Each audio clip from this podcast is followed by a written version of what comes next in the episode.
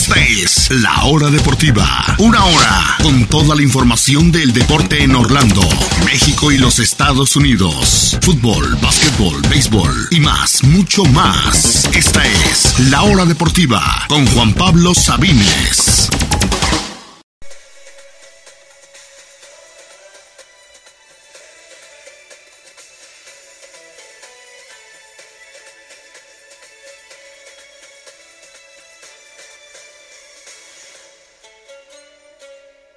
Bienvenidos, bienvenidos sean todos. Sean todos a la hora deportiva edición mundialista. Todavía, todavía tenemos mundial. Todavía falta el partido de partidos. Yo soy Juan Pablo Sabines. Esto es la hora deportiva y vamos a hablar de la gran final de esta preciosa Copa del Mundo. Solamente nos quedan dos encuentros. Mañana por el tercer lugar Croacia contra Marruecos y por supuesto desde el Estadio Lusail este domingo a las 9 de la mañana horario de México, Argentina contra Francia por la tercera estrella por el campeonato del mundo.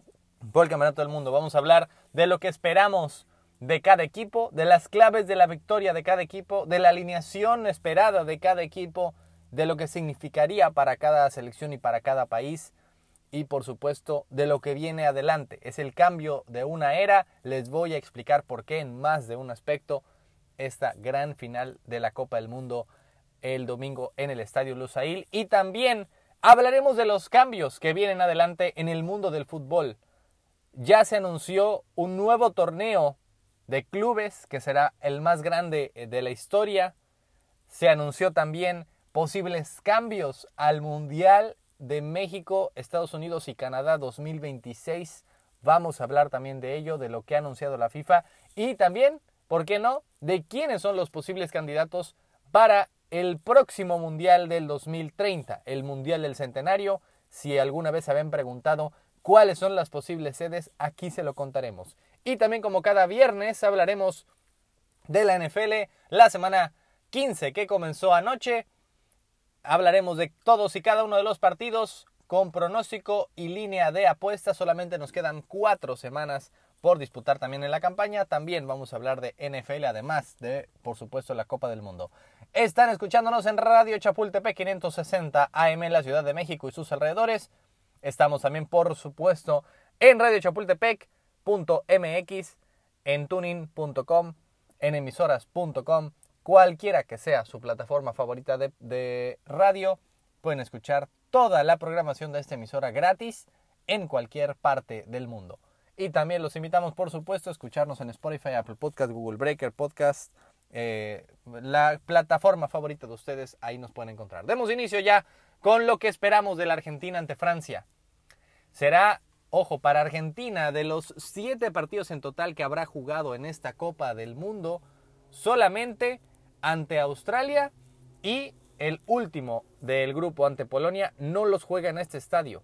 Argentina jugó todos sus partidos, eh, los demás partidos, el de Arabia, el de México, ante Holanda, ante Croacia y ese domingo en el estadio Lusail, mientras que Francia apenas lo hará por primera vez. No ha jugado en este estadio, el único en esta Copa del Mundo con más de 80 mil posibles eh, espectadores.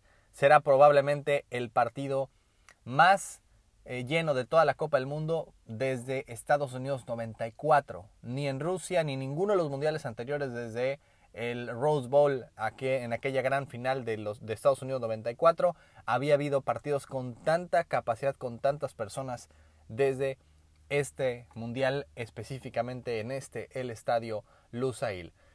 Argentina y Francia llegaron de forma parecida, digámoslo así. Ambos perdieron un partido de su grupo. Claro, Francia lo hizo al final y ya pudiendo poner a sus, a sus reservas. Argentina lo hizo al principio y tuvo que batallar y eso les ayudó a, básicamente como España en 2010, a pensar no somos eh, ninguna clase de invencibles. Tenemos que jugar y ganar los partidos y jugarlos al límite y eso les ayudó. Fran eh, eh, España llegó en 2010 como campeona del Euro, como una de las favoritas. Primer partido lo caen y después ganaron todos los demás hasta la gran final. Argentina perdió su primer partido, venía con la a, uno nada más de empatar la racha histórica invicta como campeón de América, pierde ese partido y de ahí se pusieron las pilas y llegaron acá. Mientras que Francia llegó con una también una cantidad de drama improbable, improbable para cualquier equipo, llámese por supuesto menos Francia. Ya ni siquiera hablo de la historia de Francia, el multiculturalismo y todo eso que el racismo y todo eso que hablamos el, el miércoles pasado.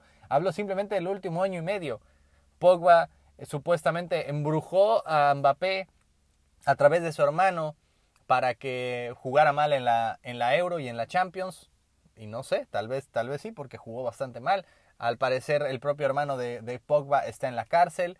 Mbappé también se retiró de una conferencia, de un entrenamiento por disputa por los derechos. Se lesionó Kanté, se lesionó Pogba, después se lesionó Nkunku, se lesionó Kimpembe, se lesionó el primer partido Lucas Hernández y además perdieron poca cosa. El actual balón de oro no está jugando y aún así Francia ha jugado todavía mejor que él. No está Karim Benzema, y aún así Francia llegó a la gran final. Eh, realmente fue eh, impensable en algún momento para estos equipos, para Francia lo que fue hace un mes aproximadamente, todos, incluyéndome a mí, yo me voy a subir al barco que, de, que yo decía, no, no lo voy a negar, que Francia pensé que iba a ser la gran eh, decepción de esta Copa del Mundo. Y miren, aquí están en la gran final otra vez. Mientras que Argentina, no tanto hace poco, sino más bien hace 3, 4 años, se veía todo bastante bastante frágil para Argentina, bastante oscuro el panorama. No sabía si siquiera iba a haber una, eh, una posibilidad de ganar la Copa del Mundo, mucho menos pensar en estar en una gran final. Así que ambos equipos han tenido que sobrepasar muchísimo y sí, por supuesto que los reflectores se lo llevan dos personajes, Messi y Mbappé, pero son mucho más, tanto Francia como Argentina, que solamente sus números dieces. Pero hablemos de los números 10 precisamente, porque este además es el fin de una era, es el cambio de la batuta. Estoy 100% seguro que Messi no va a jugar más con Argentina después de este mundial. Tal vez alguno para, para digamos, despedirse de Argentina, pase lo que pase, pero no creo. No veo eh, forma de que esté jugando la Copa América en el 24, no le veo ningún sentido, no lo creo. Y, lo mismo de Cristiano Ronaldo, es el fin de una era que es precisamente le estando la batuta a dos nuevos jugadores. Uno es Haaland, que obviamente no está en este mundial porque es noruego y está bastante difícil. Tal vez tenga la fortuna estar en el próximo. Pero entre él y Mbappé van a dominar la próxima era de fútbol. Al nivel de Cristiano y Messi lo veo muy complicado porque no creo que volvamos a ver a dos jugadores dominar absolutamente todo, ganar todos los trofeos, vaya, menos el mundial, en, una, en un espacio de 15 años. No lo habíamos visto nunca antes y no lo veremos después, más allá de qué opinen de si Messi o Cristiano, alguno de los dos o los dos están entre los mejores de la historia o son los mejores de la historia, no se puede dudar que el fútbol ha sido dominado por completo por estos dos monstruos por más de 15 años, más de 15 años y ahora está llegando a su fin. Creo que la era Cristiano en Portugal ya terminó y la era Messi en Argentina terminará el domingo. Pase lo que pase, es lo que yo creo y es justamente hasta poético que lo hará ante el jugador que le está pasando la batuta, ya sea venciéndolo al estilo Brady con Mahomes en el Super Bowl del 2021 o simplemente entregando esa batuta y que Mbappé dos días antes de cumplir 24 años ganando su segundo mundial y teniendo todo, literalmente, todo el dinero, todos los recursos, eh, puede jugar en el equipo que quiera, anotar los goles que quiera, ganar los trofeos que quiera. Claro que le faltará la Champions y muchos más, pero tendrá todo el tiempo, el mundo, todos los recursos y tiene todo el talento para hacerlo, para dominar la próxima década y meterse en esa conversación. Yo no sé si lo hará, pero de que tiene el tiempo y el talento para hacerlo y de que ya tendrá uno, tal vez dos mundiales bajo el brazo para entonces, yo creo que eh, sin, sin duda lo pondrá en esa conversación y le dará mucha motivación para hacerlo es ese cambio de batuta, ese cambio de una era. Vaya, cuando habíamos visto realmente que dos jugadores, que además de todo llegan los dos como los máximos anotadores eh, de este mundial, cinco goles para Messi, cinco goles para Mbappé, justamente también los dos llegan como los favoritos para Balón de Oro, Messi ligeramente más favorito que Mbappé por encima de los demás. Vaya, todo está, todo está puesto para que justamente sea una batalla entre estas dos personas, entre Messi y, y Mbappé que justamente son, además de todo, compañeros del mismo equipo en el Paris Saint Germain y que por alguna razón, este es un paréntesis rápido, los madridistas apoyan a Francia, pese a que, para empezar, Francia es rival directo de España, no hacia Argentina. Segundo lugar, vaya, entiendo que apoyan a Francia por Benzema, pero no está Benzema. Está Chouameni, está Camavinga, pero no está Benzema, que es el, el, ídolo hoy por hoy del madridismo. Apoyan a Mbappé porque iba a llegar.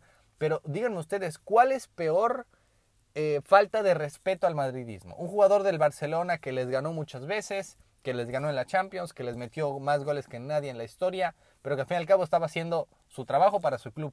U otro jugador que, como Mbappé, que varias veces ha digamos, coqueteado con irse al Madrid, que al parecer ya tenía un acuerdo y siempre no, y el tic-tac, el tic-tac y siempre no, y decidió volver a firmar con París, pero solo por cuatro años, así que en, en el 2026 podría volver a, a, a, intentarlo el Real Madrid y siguen soñando con él, pese a que les ha dado una y otra y otra y otra vez que no.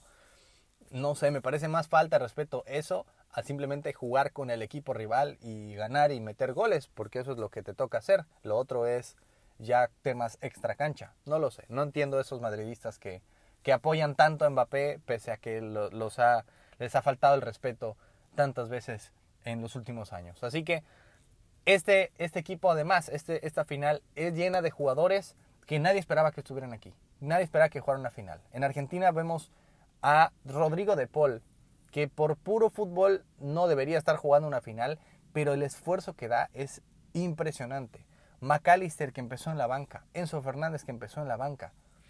Eh, son jugadores que se han ganado la titularidad, se han ganado un lugar ahí y eso es lo importante del fútbol, que te da esa oportunidad. Tal vez no inicias un mundial, pero entras de cambio, metes un golazo y te ganas la titularidad y, llegas a la final de finales. Eso es lo bonito del fútbol. No es tener tu lugar asegurado, pase lo que pase, no, es ganarte la oportunidad o perderla en todo caso. Tú no pudiste, entró alguien por ti y sí lo hizo y perdiste esa chance. El caso de Francia es lo mismo con Chouameni, con Rabiot, con Camavinga, con Fofana, con esos jugadores de medio campo que no hubieran tenido chance de jugar con Pogba y con Kanté saludables. Y sin embargo aquí están, han sido claves, están metiendo goles y serán clave total en la gran final. El caso de Giroud también, que no iba a ser titular por encima de Benzema, y aquí está, otra vez en una final del Mundial, ahora sí anotando goles a diferencia de Rusia y además eh, como la, otra de las grandes figuras de Francia en esta Copa del Mundo. Esa es la vida y ese es el fútbol. Te da oportunidades. Nadie esperaba al inicio del año que viéramos a una Francia finalista sin Benzema, Nkunku, Pogba, Kanté, Kimpembe y compañía. Y aquí están, aquí están. Nadie esperaba que Argentina viéramos una final en donde no estuviera Di María, no estuviera Lautaro, no estuvieran eh, varios, eh, el Papo Gómez, y si está Julián Álvarez, si está Enzo Fernández, si está Alexis McAllister, que se han ganado su lugar a base de ese esfuerzo de matarse en la cancha y obviamente va mucho más allá de solamente el esfuerzo, de buen fútbol y de, además de todo, goles. Así que esa es la historia, esa es la historia alrededor de esta preciosísima final de la Copa del Mundo. Y además, además tenemos que hablar de lo que esperamos del partido. ¿Qué esperamos realmente? Realmente es una final parejísima. No recuerdo yo una final tan, tan, tan pareja en mucho tiempo. Sé que ha habido muchas que se vayan a penales, que se van a tiempo extra, pero siempre había un favorito, aunque sea ligero, pero siempre había un favorito. Aquí métanse a cualquier casa de apuestas, en la gran mayoría está parejo, está exactamente igual. Les da lo mismo apostar por Francia que por Argentina. Es una final parejísima. Hablemos de las claves de la victoria para cada equipo. Tres claves para la victoria de Francia. Uno, el juego aéreo. Es una de las debilidades de Argentina y eso es lo que puede aprovechar Francia. Cada que le llegan un centro es peligro. La única de Croacia que tuvo de peligro, o bueno, la más de peligro fue por un centro. Holanda le hizo peligro así, ese fue el, primer gol de aquel partido y obviamente la pelota parada en el segundo gol eh, aquel contra Holanda. Eh, también el caso de, México, de Polonia, todos los equipos le han dado daño, le han hecho daño o le han generado peligro por el juego aéreo. Creo que es una debilidad de Argentina. Otro, genialidades. Y no solo habló de Mbappé, podemos ver una de Chouameni, podemos ver una de Griezmann que no ha metido gol, pero ha sido brillante este mundial, brillante, brillante. Yo creo que debería, yo sé que Mbappé se lleva los, los reflectores, pero Griezmann fácilmente podría ser balón de oro para mí por encima de Kylian Mbappé. Genialidades de Griezmann, de Mbappé, de Dembélé, de Chouameni, de Giroud, de alguien. Eso, eso es algo que creo que Argentina no tiene fuera de Messi. Las, la cantidad de jugadores que te pueden hacer una genialidad, como lo hizo Mbappé ante Polonia, como lo hizo Chouameni ante Inglaterra. Vaya, que, que te pueden resolver el partido, eh, sobre todo si está muy parejo. Y además, la defensa es muy sólida y muy física. Difícilmente Argentina vaya a tener mucho éxito aéreo. Así como Francia lo puede tener, no creo que Argentina lo pueda tener. Entre Upamecano, eh, Conate, Varán, son defensas altos, físicos, muy fuertes. Difícilmente los van a poder pasar y difícilmente los van a poder ganar por el aire. ¿Cuáles son las tres claves de la victoria para Argentina? No darle espacios a Mbappé. Mbappé puede perderse por partes del partido, pero es tan rápido y tan explosivo que te puede definir el encuentro así con una jugada explosiva mientras le des espacio. Lo pagó Inglaterra, lo pagó Marruecos, que lo había básicamente anulado hasta que apareció en el segundo gol. Me parece que a Mbappé lo tienes que tener con dos o tres guerreros ahí todo el partido porque cualquier momento puede ser muy peligroso. Necesita otra vez a un Messi inspirado. No digo que él tenga que resolver el partido. Afortunadamente para Argentina, esta es la diferencia, que tiene otros jugadores que pueden hacerlo, pero de que necesita a un Messi inspirado, eh, dando balones, generando peligro, intentando tiros de, donde se pueda, desde afuera, desde cuando la tenga. Eso creo que va a tener que ser una clave argentina. Y por supuesto, un Divo Martínez sólido. ¿Cuál ha sido la diferencia también? El Divo ha sido sólido con Argentina, pero también le han hecho muy daño, mucho daño muy fácil. En todo el torneo Argentina le han tirado siete veces a puerta y le han marcado cinco goles. Arabia Saudita le marcó dos veces y hubo dos goles. Holanda le tiró dos veces a puerta y metió dos goles. Mm, Francia les aseguro que va a tirar más de una ocasión y el Divo tiene que aparecer, tiene que hacer una actuación sólida. Así que lo veo literalmente en cuanto a porcentajes 50-50, lo veo muy muy parejo.